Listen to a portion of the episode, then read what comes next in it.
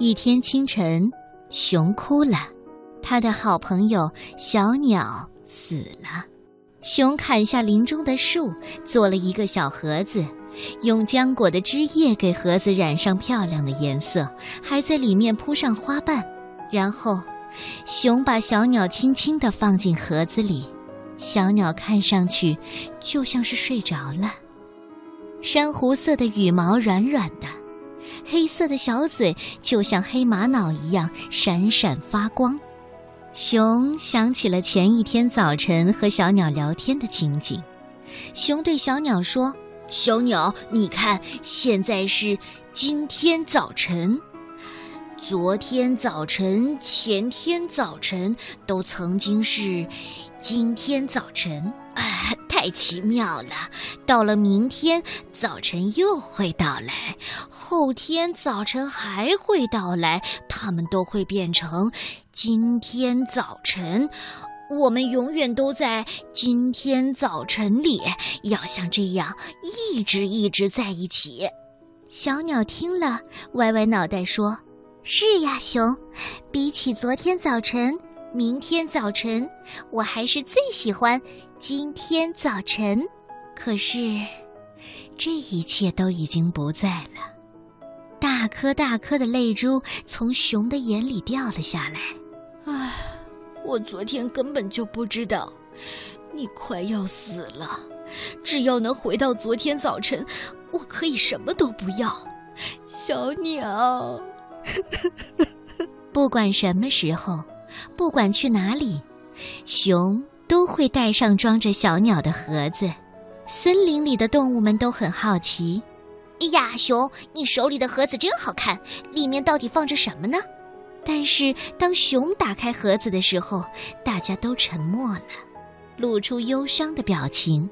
然后他们会说同样的话：“熊，小鸟再也回不来了。虽然你很难过，可还是得忘了呀。”熊回到家，把门反锁起来，门窗关得严严实实的，屋子里一片漆黑。熊就这样不分昼夜地坐着，只是偶尔打个浅浅的瞌睡。熊坐在椅子上，累极了，昏昏沉沉的。有一天，熊打开紧闭已久的窗，哟，多么好的天气呀！风里有青草的味道，熊走到外面，抬头看着飘着白云的天空，仿佛这是第一次看到。熊往前走去，它穿过森林，爬上小河边的土坡，看到青草绿油油的，河水闪闪发亮。咦，一只从来没有见过的山猫正躺在土坡上睡午觉呢。旁边的草地上扔着一个破兮兮的背包，还有一个形状奇怪的盒子。熊很想看看那个怪模怪样的盒子里装着什么。你，因为很长时间没有张口说话了，熊的声音有点沙哑。有什么事儿吗？山猫睁开一只眼睛说：“我想看看你的盒子。”熊吞吞吐吐地说。可以，不过，山猫把两只眼睛都睁开了。熊，要是你能让我看看你那漂亮的盒子里装什么，我就让你看我的。熊犹豫了一下，打开盒子，小鸟被芬芳的花瓣包围着，看上去很安详。山猫目不转睛地盯着小鸟看了很久，然后慢慢地抬起头：“你和这只小鸟一定是好朋友吧？”小鸟死了，你一定很难过吧？熊吃了一惊，还是第一次有人对他这样说话。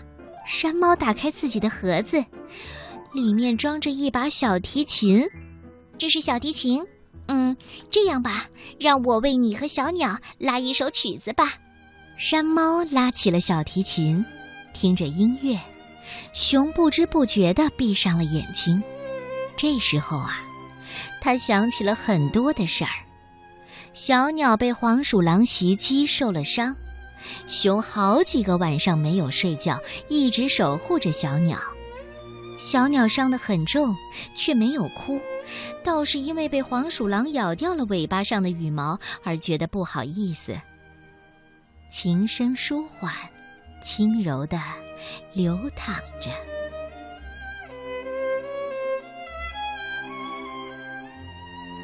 那时候啊，熊为小鸟搜集了很多漂亮的叶子，还把叶子绑在小鸟掉了羽毛的尾巴上。小鸟很高兴，为了看到尾巴上五颜六色的叶子，转过脑袋滴溜溜的转圈。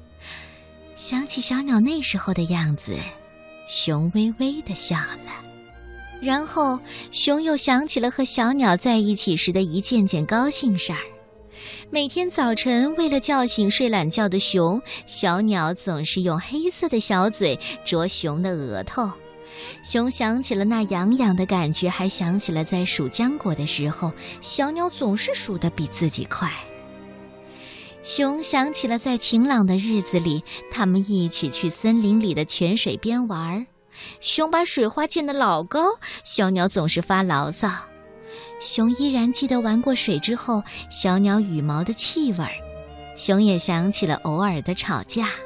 想起了吵架之后的和好，熊想起了所有的一切。在森林里，有一块地方总能照到阳光。从前，熊和小鸟经常去那儿晒太阳。熊把小鸟埋在了那里。我不会总掉眼泪了。一般大小的漂亮石头，放在埋葬小鸟的地方，然后他们用花朵把石头四周装饰起来。哦，好了，我该走了。山猫看看天空，呃，你要去哪儿？熊问。这个嘛，想去哪儿就去哪儿吧。山猫说着，背上了小提琴盒。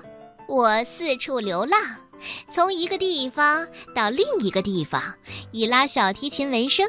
呃，你要和我一起走吗？呃，我可以和你一起吗？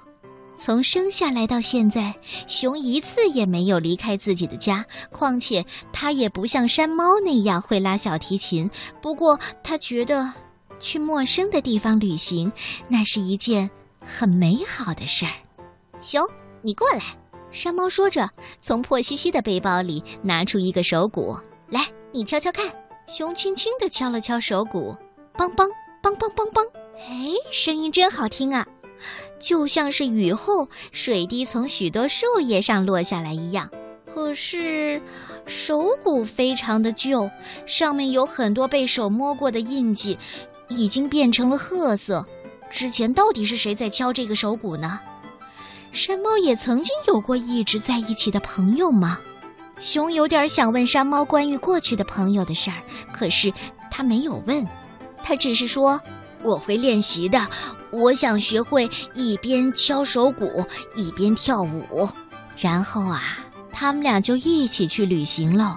熊和山猫乐团走到哪儿都很受欢迎。他们现在正在世界的某个地方巡演。收音机前的小朋友们，没准儿下次就会到你那里去哦。